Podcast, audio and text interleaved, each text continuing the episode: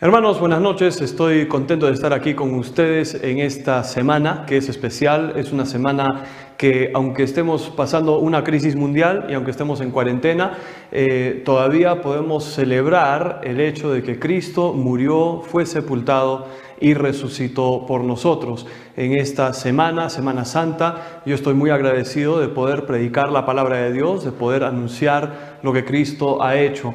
Eh, vamos a ver esta noche uno de los pasajes más hermosos que existe en la Biblia, aunque es muy doloroso. Eh, cuando uno predica un pasaje como este, de verdad es doloroso porque es la culminación del ministerio de Jesús, es la obra por la cual Él vino a este mundo y eso es para dar su vida en rescate por muchos. Vamos al libro de Marcos capítulo 15. Eh, vamos a estar en Marcos capítulo 15 a partir del versículo 21 en esta eh, oportunidad. Y, en verdad lo que vamos a ver eh, en este pasaje es el momento más importante, no solamente del libro de Marcos, pero también de toda la historia del mundo entero.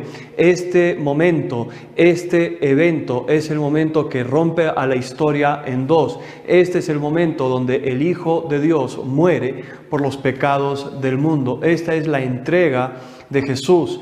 A lo largo del libro de Marcos tú puedes ver muchas diferentes cosas acerca de Él, puedes ver muchas cosas acerca de su ministerio, puedes ver su amor, puedes ver su servicio, puedes ver la sanación, la sanidad de diferentes personas, puedes ver aún que Él resucita a algunos muertos, Él hace una gran obra, pero no hay nada, no hay nada que pueda existir que es tan grande y tan hermoso como el pasaje que vamos a ver, su muerte en la cruz. La Biblia nos dice en el versículo, podríamos decir que es el versículo, versículo lema del, libro de Marcos, Marcos 10:45, que el Hijo del Hombre no vino para ser servido, sino para servir y para dar su vida en rescate por muchos. Esa última parte del versículo, para dar su vida en rescate por muchos. Es lo importante, es de que Él da su vida, Él pone su vida por nosotros. Algunos quizá piensen que la muerte de Jesús es un accidente, que la muerte de Jesús fue el plan B porque él era un revolucionario eh, político y, bueno, como no le salió y no funcionó, bueno, eh, le, atraparon y, y le crucificaron, pero eso no es la verdad. Más bien Él vino sabiendo y Él puso su rostro como un pedernal, Él puso su rostro apuntando hacia la cruz, sabiendo que eso iba a enfrentar. Es algo hermoso. Si tú estás escuchando en esta oportunidad, yo quisiera animarte si tú no conoces a Jesús como tu Salvador personal, déjame decirte que al terminar este pasaje yo te voy a rogar que tú pongas tu fe en Cristo Jesús como tu Salvador personal. Que si tú no conoces a Cristo, si no has recibido el perdón de pecados que Cristo ofrece, que tú pongas tu fe en Él. No estamos hablando de religión, no estamos hablando de, de alguna iglesia, no, estamos, no, no, estamos hablando de la persona de Cristo Jesús. Jesús no es religión, Él es relación, es una relación personal con Él. Y yo quisiera que tú puedas poner tu fe en Cristo Jesús como tu Salvador personal. Entonces vamos a ver algunas cosas acerca de este pasaje. Hay un hombre, eh, señor Martin Hengel, que dijo lo siguiente, que en la muerte de Jesús de Nazaret, Dios se identifica con el extremo de la miseria humana, lo cual Jesús sufrió como representante de todos nosotros para poder llevarnos a la libertad de los hijos de Dios. Es la cruz de Cristo que nos hace libres. Es la cruz de Cristo donde Dios y la humanidad se encuentran. Vamos a empezar en versículo 21. Dice, y obligaron a uno que pasaba, Simón de Sirene, padre de Alejandro y de Rufo, que venía del campo, a que le llevase la cruz.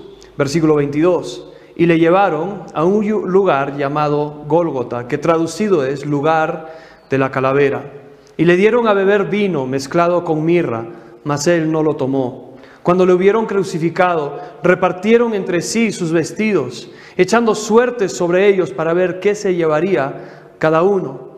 Era la hora tercera cuando le crucificaron, y el título escrito de su causa era El Rey de los Judíos.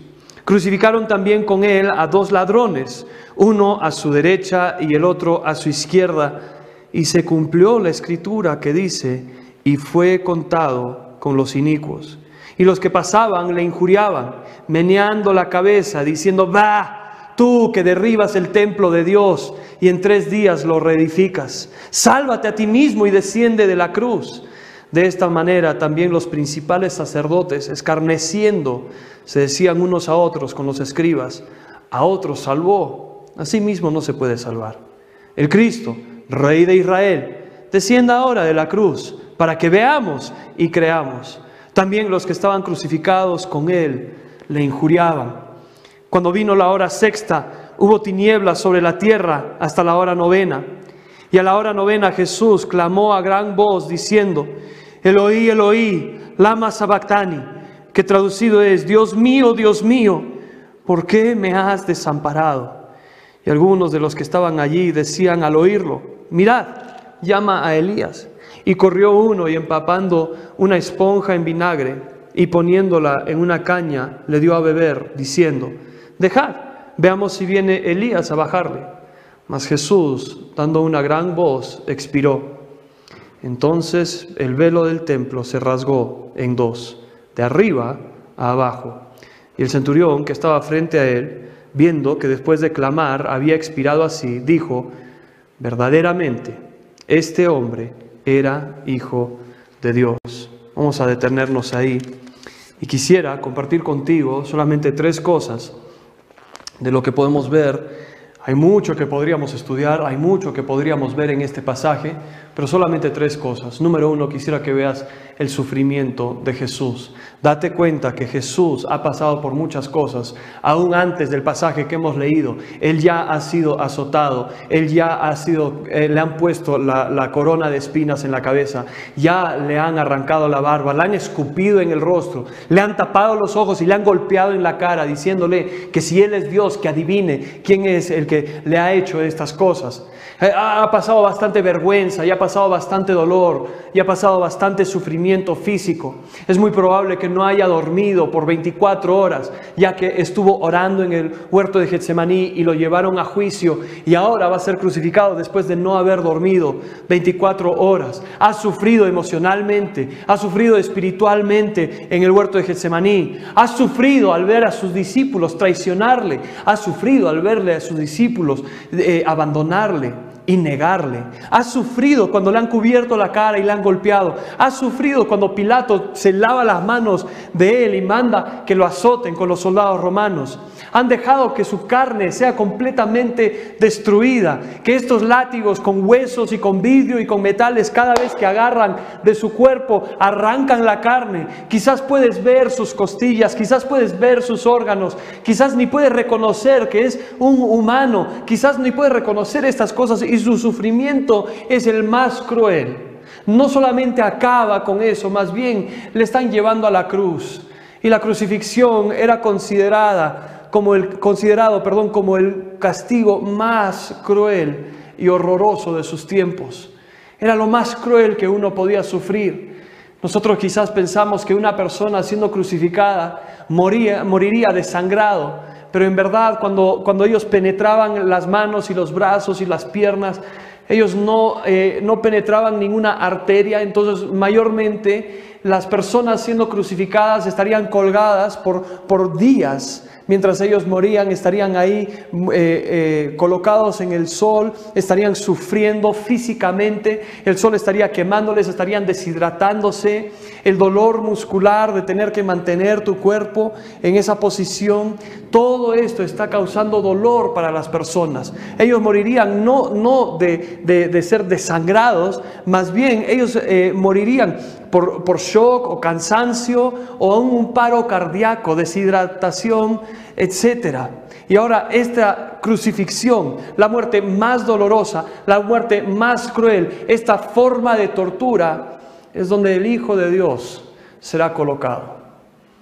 Cuando ellos le ponen en esa cruz y le atraviesan con estos clavos y lo van a colocar ahí, desnudo, avergonzado, para que todos al pasar por el camino puedan apuntar el dedo, puedan burlarse de él, que puedan menear la cabeza y burlarse de, de la manera que ellos dicen del rey de los judíos.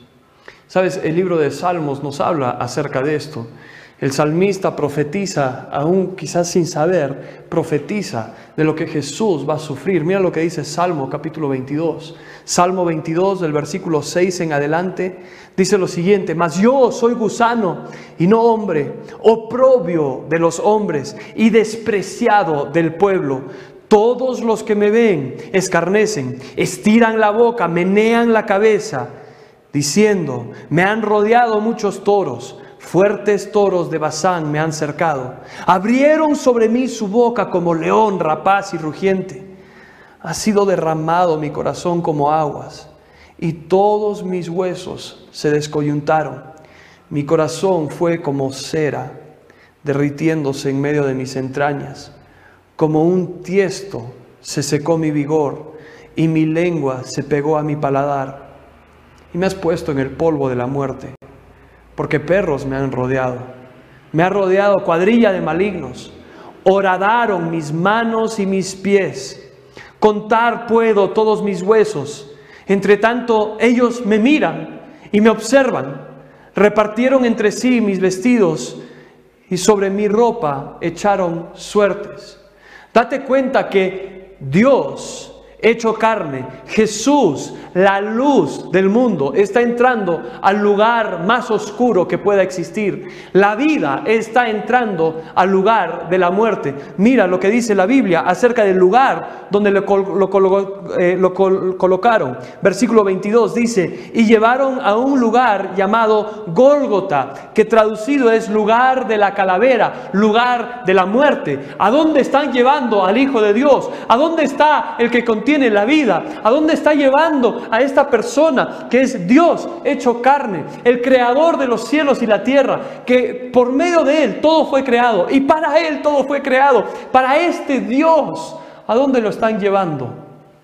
Al lugar de la calavera, al lugar de la calavera. Ha sido puesto en medio de los ladrones. Está siendo puesto de una manera terrible y vergonzosa. Pero sabes, el amor de Jesús por nosotros es tan grande que Él quiere enfrentar esto 100% por sí mismo. Mira lo que dice el siguiente versículo, versículo 24. Dice, cuando le hubieron crucificado, repartieron entre sí sus vestidos. Y versículo 23, perdón, dice, y le dieron a beber vino mezclado con mirra, mas él no lo tomó. ¿Por qué es importante?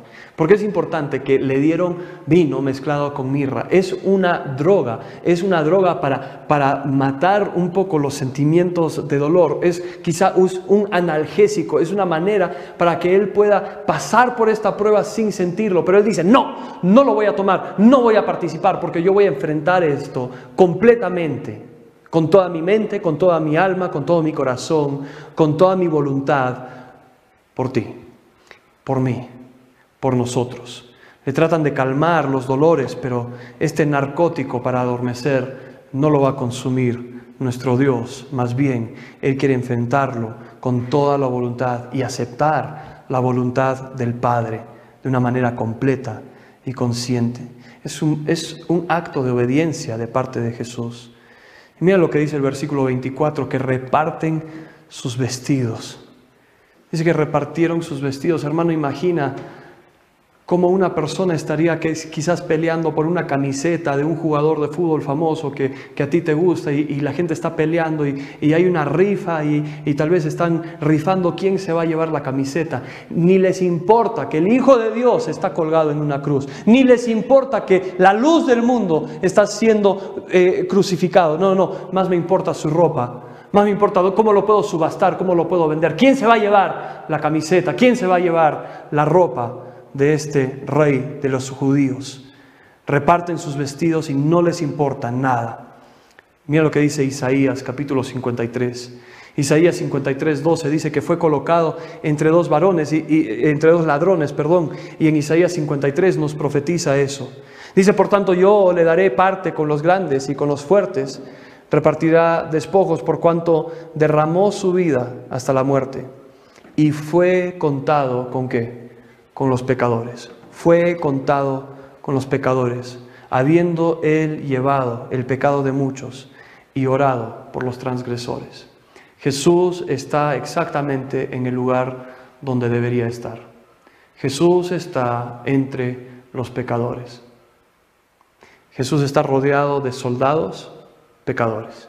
Está rodeado de religiosos pecadores. Está rodeado de ladrones pecadores. Está rodeado de un pueblo que gritó, crucifícale, crucifícale.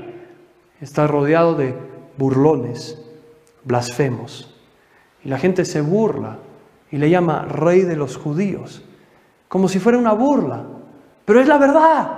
Es la verdad. Y se burlan de esa verdad. Están burlándose de la verdad, de que Él es el rey de reyes, señor de señores, Él es el rey de los judíos. Se burlan de eso.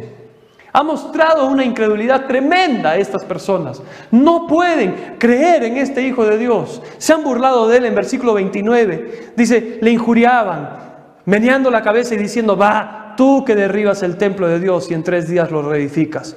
Sálvate a ti mismo y desciende de la cruz. Se burlan de él como profeta. Jesús profetiza, pero se burlan de él como profeta. Se burlan de él como salvador. Mira versículo 31.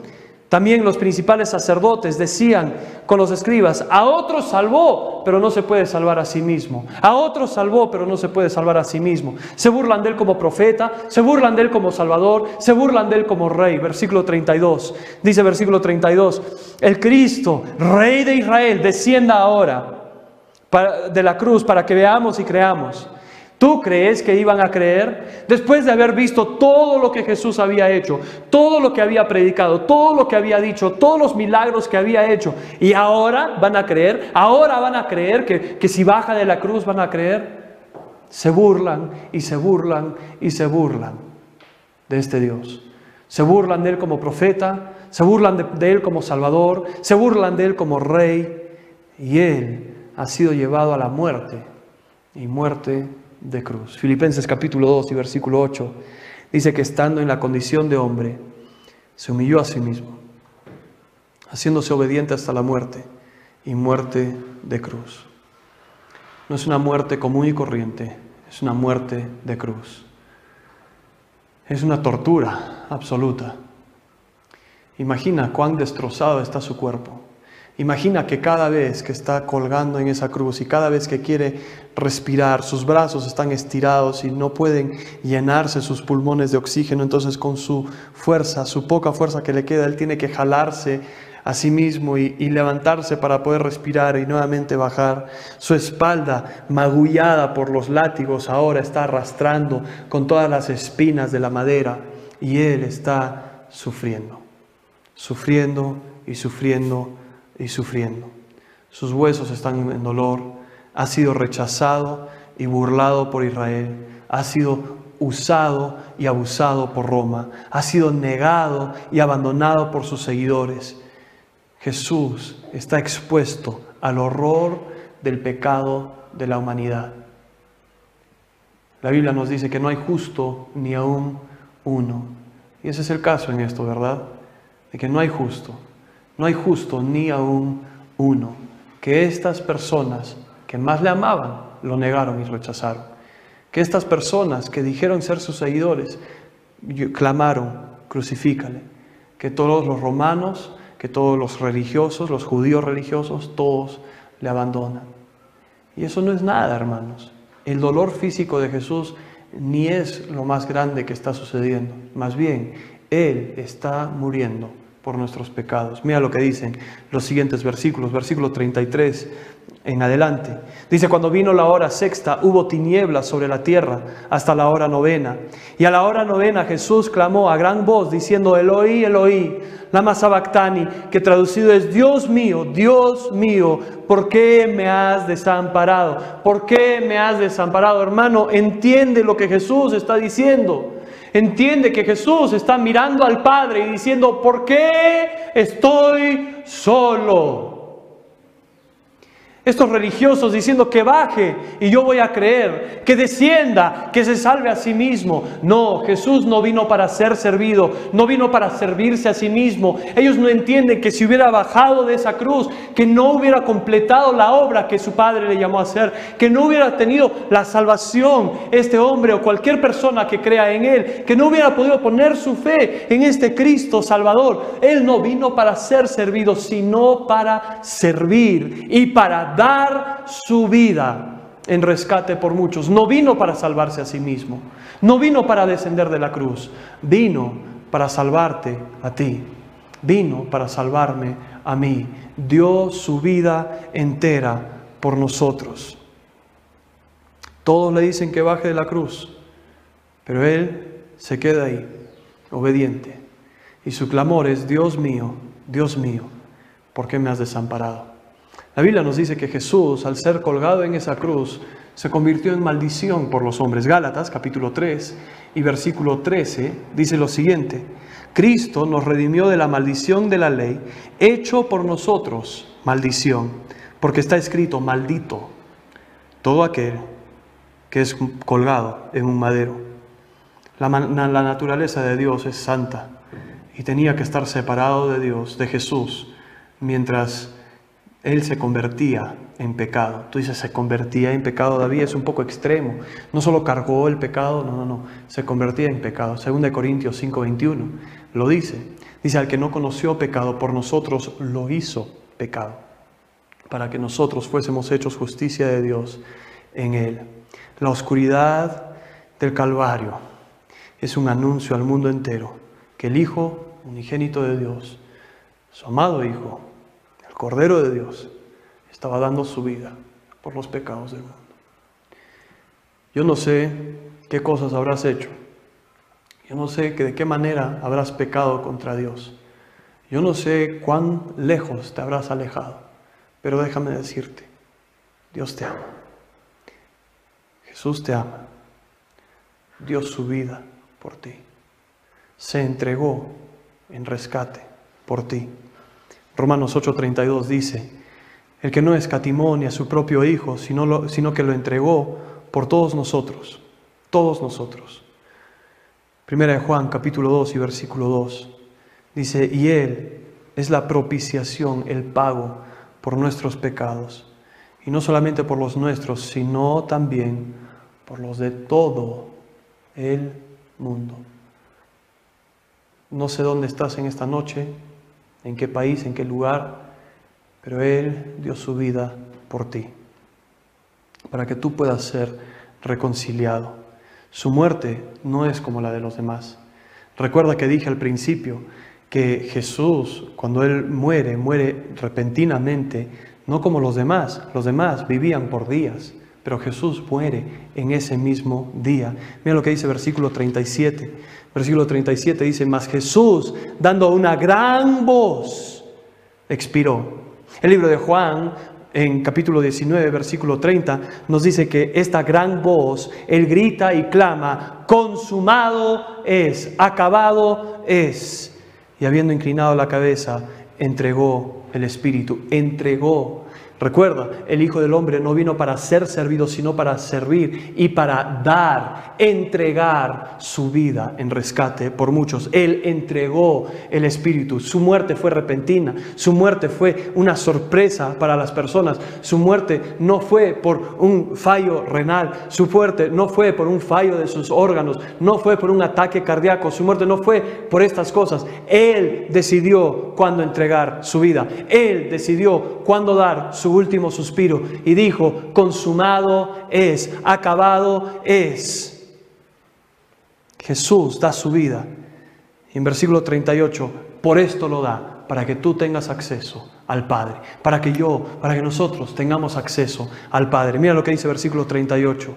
Entonces el velo del templo se rasgó en dos, de arriba para abajo. Quizás no lo entiendas, quizás no entiendas por qué estoy tan emocionado por este versículo, pero, pero déjame explicarte. En, en el templo existe un lugar llamado el lugar santísimo, y ese es el lugar donde habita la presencia de Dios. Y todo el pueblo judío eh, se, se acerca a este templo y, ellos entienden que el lugar santísimo es un lugar donde, donde el sumo sacerdote, el sacerdote más grande, intercede por los pecados de todo el pueblo. Y solo un hombre puede entrar a este lugar santísimo. Solo una persona puede entrar una vez al año y ofrecer ese sacrificio en este lugar santísimo. Y nadie más puede entrar. Y es un lugar santísimo. Nadie tiene acceso. Y este velo les separa. Pero el momento que Jesús muere, dice que el velo se rasgó, que este velo tan grueso que ni un ser humano lo podría romper, es, es rasgado en dos. Y no es de abajo para arriba, como una persona lo cortaría, más bien de arriba para abajo, como Dios del cielo, cortándolo con una espada y abriendo este lugar santísimo y dice, hey, ahora tú tienes acceso, ahora tú puedes entrar a esta presencia del Padre, a esta presencia de un Dios santísimo. Tú puedes entrar ante su presencia por la muerte de Cristo Jesús en la cruz. El velo se rasgó, ya no hay esta separación entre Dios y el hombre, ya no hay solo un hombre que puede entrar, no, no, Jesús es nuestro sumo sacerdote. Y Jesús ofreció el mejor sacrificio, no ofreció un cordero, no ofreció un animal, no, no, no, se ofreció a sí mismo, el cordero de Dios que quita el pecado del mundo,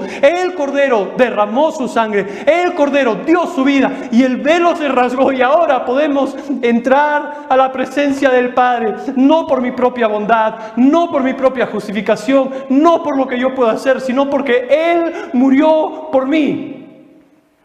Y también murió por ti.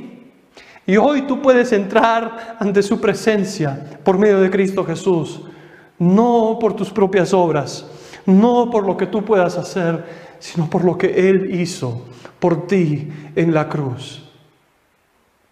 Por eso lo llamamos Viernes Santo. En inglés se llama Viernes Bueno o Buen Viernes. Y uno se pregunta, ¿qué hay de bueno con este viernes? Su muerte abrió acceso al Padre por mí. Mira lo que dice Romanos capítulo 5 y versículo 1. Dice, justificados pues por la fe, tenemos paz para con Dios por medio, por medio de nuestro Señor Jesucristo, porque también tenemos entrada, entrada, entrada por la fe a esta gracia, en la cual estamos firmes y nos gloriamos en la esperanza de la gloria de Dios. Hebreos capítulo 10 y versículo 19 dice lo siguiente, así que hermanos, teniendo libertad para que entrar al lugar santísimo, podemos entrar al lugar santísimo por la sangre de Jesucristo, por el camino nuevo y vivo, el que nos abrió a través de el velo. Recuerda Marcos 15, el velo se rasgó a través del velo, esto es de su carne. Cristo es el velo. Y cuando Él derrama su vida y derrama su sangre, el velo es abierto, su cuerpo es magullado, su cuerpo es destruido y Él entrega su vida y el velo es rasgado y teniendo un gran sacerdote sobre la casa de Dios. Versículo 21, 22, acerquémonos con corazón sincero, en plena certidumbre de fe purificados los corazones de mala conciencia y lavados los cuerpos con agua pura. La muerte de Jesús es dolorosa. La muerte de Jesús es difícil de leer y es difícil de predicar. Pero no es una tragedia, hermanos. Es una victoria. Es una victoria completa y es acceso al Padre. El velo en el lugar santísimo fue cortado con la espada natural, sobrenatural de Dios. Y Dios dice, vengan, vengan, vengan a mí. Participen de esta gracia, participen de este amor, participen de esta relación por medio de mi Hijo Jesucristo. El, el lugar santísimo ahora está completamente abierto para cualquier persona que pone su fe en Cristo versículo 39, vamos a acabar con esto. Esta es la primera vez en todo el libro de Marcos que alguien confiesa que Jesús es el Hijo de Dios. La primera vez en todo el libro de Marcos que alguien dice estas palabras. Y no viene de una persona religiosa, no viene de un judío, no, viene de un romano, soldado, centurión, inmoral. Pero él dice, versículo 39, el centurión que estaba frente a él, viendo que después de clamar había expirado así, dijo, verdaderamente este hombre era hijo de Dios. ¿Cómo debe responder a lo que acabamos de escuchar? a lo que acabamos de leer y estudiar. ¿Cómo debe responder al llamado de Jesús, a la vida que Él entregó? Responde como el centurión. Reconoce que Él es el Hijo de Dios y solo por Él tenemos acceso al Padre. Solo por medio de su cuerpo, su sangre, su vida derramada en la cruz, puesta en rescate por muchos, tenemos nosotros acceso al Padre. Qué hermoso mensaje, qué hermosa historia. No por el dolor, la sangre, el sufrimiento, sino porque Jesús dio su vida en rescate por nosotros. Y nosotros podemos decir, como el centurión, Él es el Hijo de Dios y yo le doy mi vida. Quizás tú estás aquí escuchando en esta noche y tú piensas, mm, a mí no me puede salvar. Quizás a otros, pero a mí no. No entiendes, David, lo que yo he pasado. No entiendes lo que yo estoy haciendo. No entiendes lo que yo he hecho, lo que yo he vivido, el sufrimiento, el pecado, la maldad. No, tú no entiendes a Cristo. Él dio su vida por ti. El ladrón en la cruz cree en Cristo a fin de cuentas. Y Él está en el paraíso con Cristo en ese día. Puedes en esta noche poner tu fe en Cristo Jesús. Tú dices, David, yo ya he puesto mi fe en Cristo Jesús, yo ya conozco a Cristo, yo soy salvo, he sido salvo por muchos años. Oh, entonces que esta historia refresque tu corazón y que tú ahí donde estás puedas agradecerle, decirle gracias Dios por dar tu vida por nosotros. Gracias por la salvación. Te sirvo, te obedezco, te sigo, porque tú has sido bueno conmigo. Qué gran Dios que tenemos, qué gran amor qué gran muerte, qué gran victoria. Tenemos acceso al Padre por medio de Cristo. Vamos a orar. Dios, yo te agradezco por esta noche, por tu palabra. Te pido, Señor, que nosotros podamos recordar la grandeza de tu amor, la grandeza de tu sacrificio y agradecerte por lo que has hecho. Te pido, Señor, de que tú obres. Señor, si hay alguien que está viendo este video, ya sea en vivo o ya sea después, que tú uses tu palabra para salvarlos. Señor, que a través del Espíritu Santo tu palabra obre en su corazón, que ellos reconozcan su pecado, que abandonen y, se arrepientan de su pecado y pongan su fe en ti. Te pido, Dios, de que tú hagas una gran obra en estos momentos. Te pido, Dios, que nosotros nunca olvidemos lo que tú has hecho por nosotros y que siempre vivamos una vida en tu presencia y en agradecimiento a ti por todo lo que has hecho. Te pido todo esto en el nombre de Cristo Jesús. Amén.